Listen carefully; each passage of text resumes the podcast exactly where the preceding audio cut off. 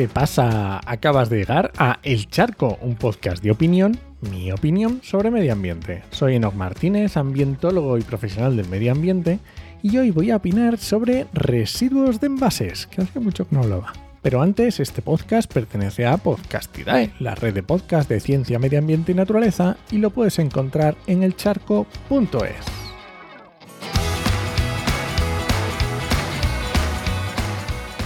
Se acaba de publicar hace unas horas, sí, sí, hace unas horas de que estoy grabando. Tuvo igual, a lo mejor cuando lo escuches, unos días. Pero bueno, un estudio sobre la generación, recogida selectiva y reciclado de envases domésticos en España. Lo han realizado eh, Rethinking Observatorio de Residuos y Greenpeace España. No es el primero que publica Greenpeace, pero igualmente si no te terminas de fiar de los datos que te voy a exponer, tienes el estudio completo en las notas del programa, donde puedes ver la metodología y de dónde sale cada dato, aunque ya te adelanto que no es un tema sencillo.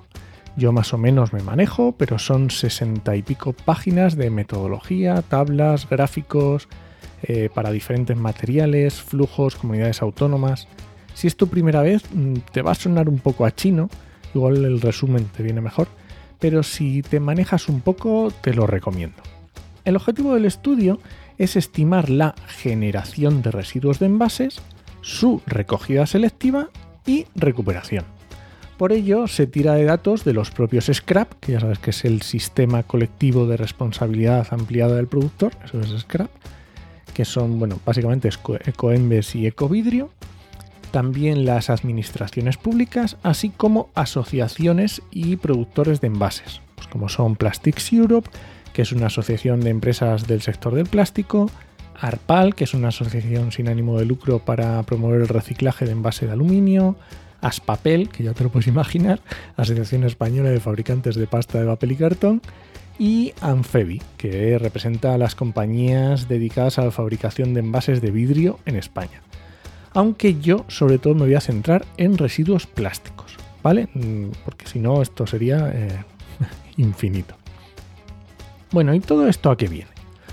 Pues para evaluar el grado de cumplimiento que estamos consiguiendo en España de la normativa de residuos, que tiene unos objetivos marcados muy específicos, en porcentajes y años, y que hay algunos muy interesantes, como los de la recogida selectiva de botellas de plástico para bebidas de un solo uso, que nos fijaremos especialmente porque tiene unas consecuencias bastante claras y que me gustan y además eh, se trata de una normativa bastante reciente. Por un lado tenemos la Ley 7-2022 de 8 de abril de residuos y suelos contaminados para una economía circular, que obviamente es de abril de 2022, y luego tenemos el Real Decreto 1055 de envases y residuos de envases del 27 de diciembre de 2022, o sea, mm, menos de un año, o sea que es muy muy reciente. Así que vamos a ver un poco el estudio. Voy a seguir el mismo esquema que el estudio. ¿Vale? Primero se realiza una composición de los residuos municipales. Para ello eh, se basa en caracterizaciones de los diferentes flujos de residuos.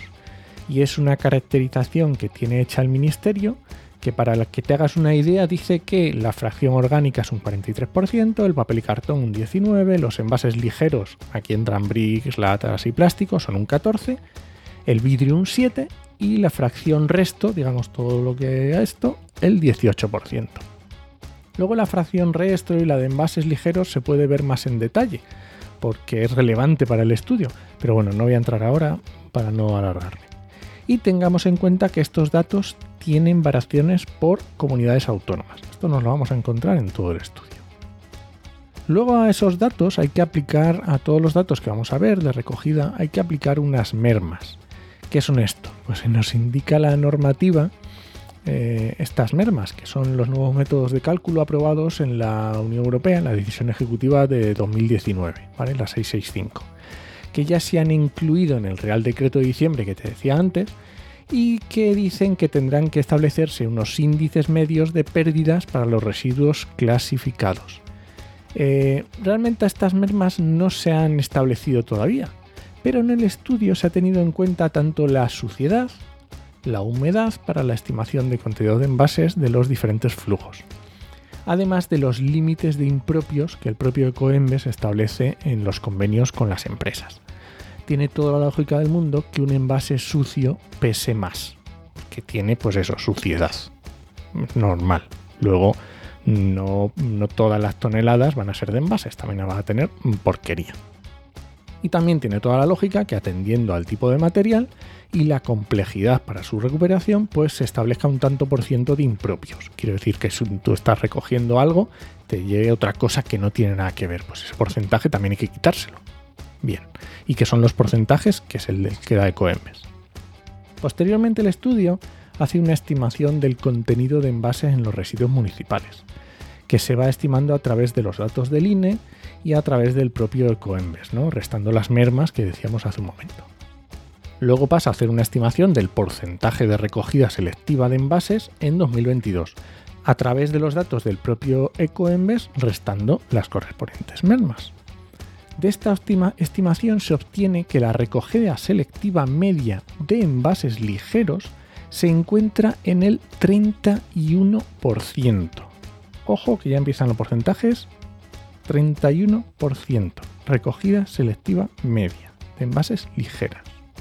Si bien este porcentaje varía bastante de unas comunidades a otras. Por ejemplo, Navarra es un 47 y Cantabria un 16, pero la media 31%. Y para la recogida selectiva de botellas PET, que era lo que hablaba antes, es un poco más complicado porque ni el Ministerio ni Ecoembes eh, especifican a ese nivel, aunque según la normativa lo tendrán que hacer, pero bueno, todavía no, ¿no? Entonces, a través de la composición de los flujos de fracciones resto y de la recogida selectiva en envases ligeros, y los datos del porcentaje de botellas PET frente a otros productos PET que da el sector del plástico, pues se ha establecido que el, el porcentaje de recogida selectiva en 2022 fue a nivel nacional del 33%. Luego tenemos comunidades autónomas como el País Vasco con un 61 o Cantabria con un 18. Bien, pues si ya tenemos el contenido de envases de los residuos y tenemos el porcentaje de recogida selectiva, nos queda calcular el porcentaje de estimación de recuperación de envases y esto se consigue a través de la recuperación de las plantas de tratamiento mecánico y biológico, de las plantas de clasificación de envases y de las recogidas fuera del hogar, ¿vale? Esto se consigue a través de los datos de las subastas de materiales por parte de Coembes, eh, eh, algunos datos también de las administraciones públicas en algunas comunidades autónomas y otras directamente de las propias empresas, de las propias plantas de tratamiento, ¿vale? Con estos datos, en el caso de la recuperación de envases ligeros, se ha llegado al dato de recuperación del 37% del total de residuos de envases ligeros domésticos. Estamos hablando del 37% de plásticos, metales y bricks. También Comunidad Valenciana un 43, Asturias un 21. Siempre va a haber esta diferencia. ¿Y estos datos cómo nos sitúan frente a los objetivos que dice la normativa? Pues spoiler, mal. Muy mal. En el caso de la recogida selectiva de envases domésticos, la media de España se sitúa en 2022 en el 39%, cuando los objetivos establecen que en 2025 debería ser del 60%. No lo voy a repetir más, pero situación diferente en diferentes comunidades autónomas. Pero nos quedamos con el dato. La media de España de recogida selectiva de envases domésticos se situó en el 39% en 2022, cuando en 2025 debería ser del 60%. Es un incremento, mm, yo no sé, bastante complicado. Y en el caso de los objetivos de recogida selectiva de botellas de plástico para bebidas de un solo uso, que ya te digo que la estamos viendo aparte, la media está en un 33%. Y el objetivo para 2023 es de un 70%. Te recuerdo que estamos en septiembre de 2023, ¿vale? Tenemos un 33% y el objetivo es de un 70%. Mm, me da que no llegamos. Y en este caso tiene unas repercusiones muy claras pues la normativa especifica mucho. Obliga a que si en 2023 no se cumple el objetivo, se tendrá que implantar en todo el territorio, en el plazo de dos años, un sistema de depósito, devolución y retorno. Esto es que vas con tu botella, ya sabes, como se hacía antiguamente con los cascos, con las botellas vacías, con las botellas de sidra, ya lo sabes. Vale, ¿y los objetivos de reciclado de envases? Estos que hemos hablado son de recogida. Pero en reciclado, en plásticos, estamos en un 35%. Y el objetivo en 2025 es un 50%. Nos falta muchísimo. Y si nos fijamos en el total de envases, porque esto te he dicho que era para plásticos, si nos fijamos en el total de envases, estamos en un 45%.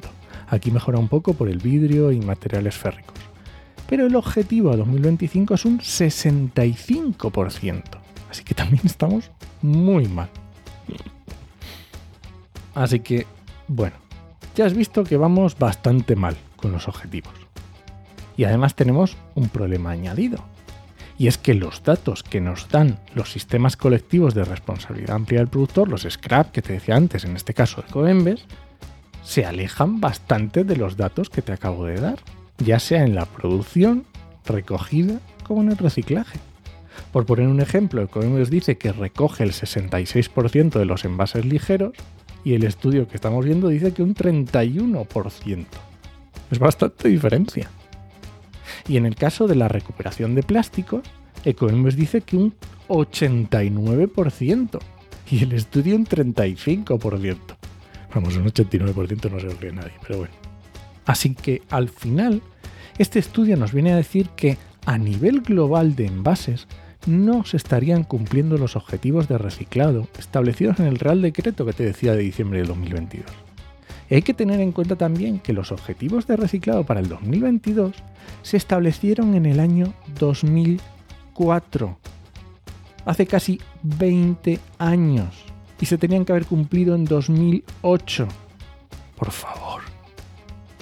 El estudio también nos dice que los objetivos de la recogida selectiva no se están cumpliendo tampoco, pues hay un nivel muy alto de, en la fracción resto lo que indica que el sistema de recogida selectiva no está funcionando, o al menos no tan bien como debería.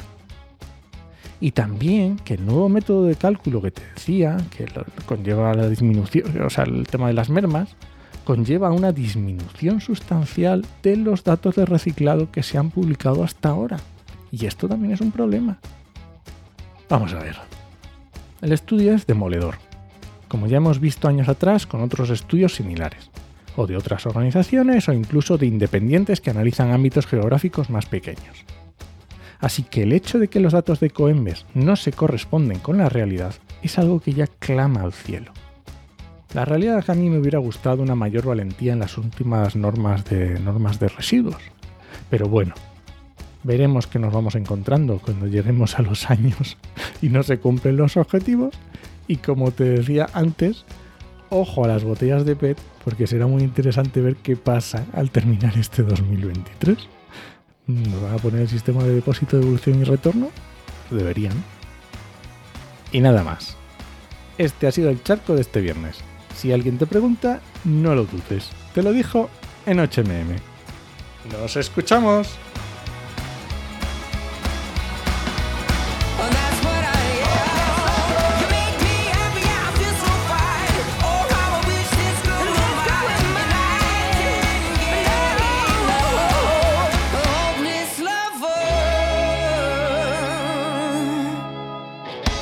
Ah, oye, que se me olvida, me cae en leche. Oye, que del que, tienes el curso de comunicación científica de Oikos Formación. Que la primera edición, que empieza el 25 de septiembre hasta el 20 de noviembre, tiene la matrícula abierta y además, obviamente, si te coges el código que te voy a decir, te consigues un 20% de descuento. Oye, que no está nada mal, que el curso vale 197 euros. El 20% no está nada mal. El código charco20. Charco 2 y un 0. Fácil.